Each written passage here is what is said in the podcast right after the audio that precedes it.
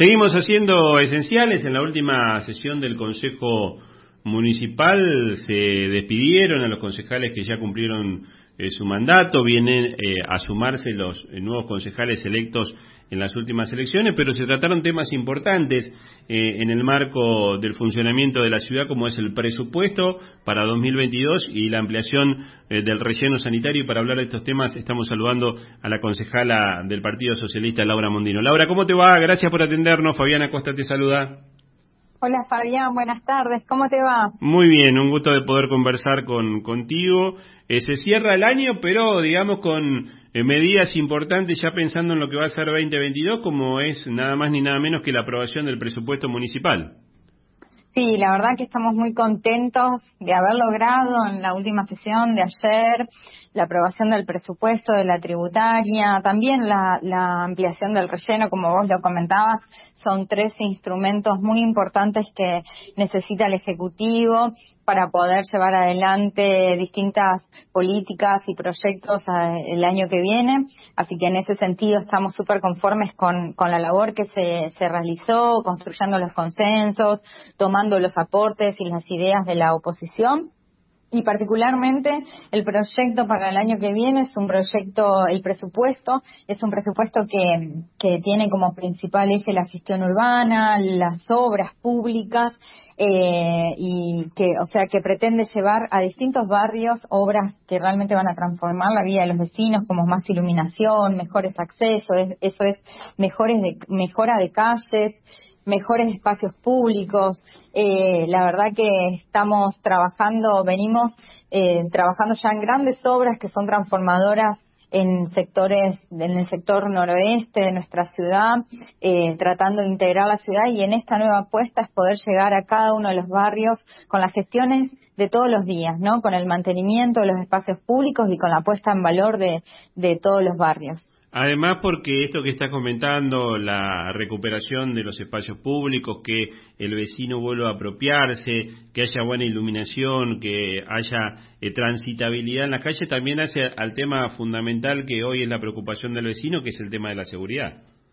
Sí, totalmente. Nosotros estamos convencidos que el principal aporte que puede hacer la municipalidad a la seguridad tiene que ver con la gestión urbana. Eso significa, vos imagínate que una calle que hoy está en mal estado no es lo mismo cuando está arreglada, digamos. Eso facilita que pueda ingresar el patrullero, que pueda ingresar la ambulancia, los remises, y lo mismo con la iluminación.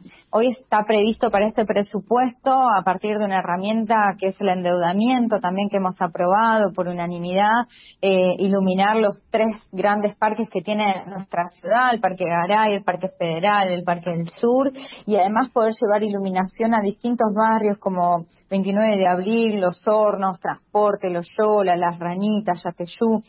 Eh, creemos que cuando en las calles están iluminadas, la gente puede transitar con mayor seguridad. Así que sin lugar a dudas es el principal aporte que hoy hace la, la municipalidad a este tema que claramente nos preocupa un montón. Laura, cuando se trata del presupuesto municipal, eh, también una de las preocupaciones que tiene el vecino es en un marco de inflación como el que tenemos en la República Argentina, el, el incremento de la tasa de servicios, del tema patentes, eh, en ese aspecto, ¿qué, ¿qué, podés comentar de lo que prevé el presupuesto en materia de los, de los impuestos que, que paga el vecino de la ciudad de Santa Fe?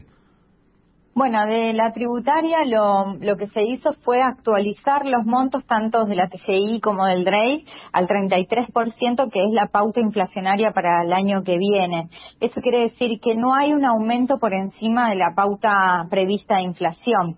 Eh, obviamente que esa actualización se hace, que la municipalidad puede, pueda tener y disponer de esos recursos, hace que pueda llevar adelante las obras, las acciones de mantenimiento y todo lo que venimos trabajando y proyectando desde el presupuesto. Así que creemos que esa actualización claramente es la misma que rige tanto para aumento de salarios, para, para otro tipo de, acciones, así que no va a tener un impacto eh, en el bolsillo de los vecinos.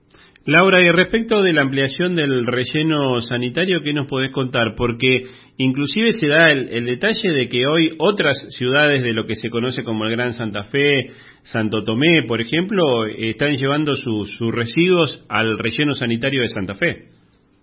Sí, hoy se está dando esa situación, paradójicamente, o sea, tenemos siete localidades vecinas de de nuestra ciudad que llevan sus residuos al relleno de nuestra ciudad. O sea, hoy la Municipalidad de Santa Fe se hace cargo de la operación y de la gestión del relleno, mientras otras ciudades depositan la basura ahí, pagando una tasa, obviamente, ¿no?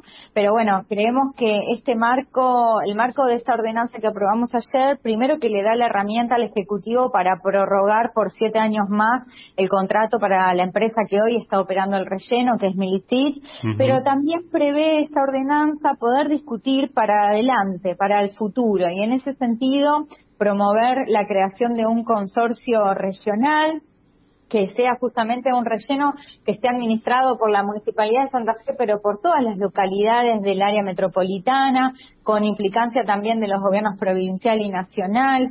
Eh, así que es un poco pensando para adelante, ¿no? Cómo hacemos para mejorar y también trabajar con la ciudadanía, ¿no? En, esto de hacernos responsables de los residuos que generamos todos los días.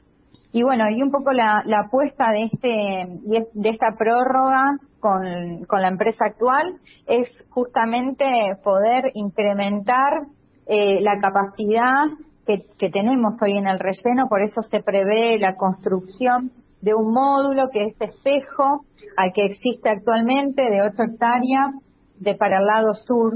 Y también planificar para adelante la creación de nuevas plantas como la planta de de, compostajes o la planta de tratamiento de lixiviados, la planta de aparatos electrónicos y eléctros en desuso y además mejorar la planta de reciclado actual que hoy está en el, en el complejo ambiental. Laura, te agradecemos como siempre la gentileza. Vamos a seguir en contacto en lo que resta de este 2021 y a la espera de, arrancar un 2022 de, de la mejor manera. Te mando un abrazo grande como siempre. Bueno, muchas gracias, Fabián. Que tengas buenas tardes. Un abrazo. Igualmente para vos. La concejala Laura Mondino, hablando de lo que fue ayer la aprobación del presupuesto municipal 2022 y de esta eh, ampliación del relleno sanitario y también eh, del tiempo de administración de la empresa que está precisamente a cargo. ¿Qué tenemos?